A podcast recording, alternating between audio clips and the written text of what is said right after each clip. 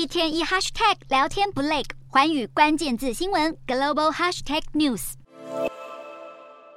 一见面就是用礼宾列队致敬，隆重迎接中国国家主席习近平接见白俄罗斯总统卢卡申科，一面寻求深化合作，一面高喊止战和谈。卢卡申科更是对习近平的发言百般附和，恐怕会让两人另一位强人盟友俄罗斯总统普丁看得很不是滋味。中国是不是趁着俄罗斯在乌克兰火烧屁股的时候接收俄国小弟白俄罗斯？引人猜想，因为北京要是给这个东欧集权国当另一大靠山，还能借机把自身影响力延伸到欧。洲卢卡申科在双边会谈中坚称要与习近平共建“一带一路”，发展战略伙伴关系，维系全球安全稳定。但实际上，两个频频挑起争端的国家互相合作，恐怕只会加剧地缘政治紧张。除了白俄有背叛老大哥的嫌疑之外，俄罗斯另一个斯拉夫小弟塞尔维亚还从普丁背后捅了更大一刀。塞国军火商最近被查出间接转送给乌克兰三千五百枚冰雹多管火箭炮用的 M 二一火箭弹。不过，为了规避争议，塞尔维亚大费周章绕道邻国斯洛伐克与土耳其为乌军填补弹药。虽然塞尔维亚政府一直以来都是欧洲最亲俄政权之一，不过俄国瓦格纳佣兵团今年年初在塞国境内公然募兵队伍作战，被塞国总统武契奇痛批是在侵害国家主权。此外，武契奇还曾公开反对俄罗斯并吞克里米亚半岛与侵略乌东顿巴斯，并且严禁俄军在塞国境内设置军事训练基地。不但急忙与普丁切割，还越来越亲近北约、欧盟。不难看出，普丁惨无人道，情无一年。现在连自己所剩无几的兄弟国都众叛亲离。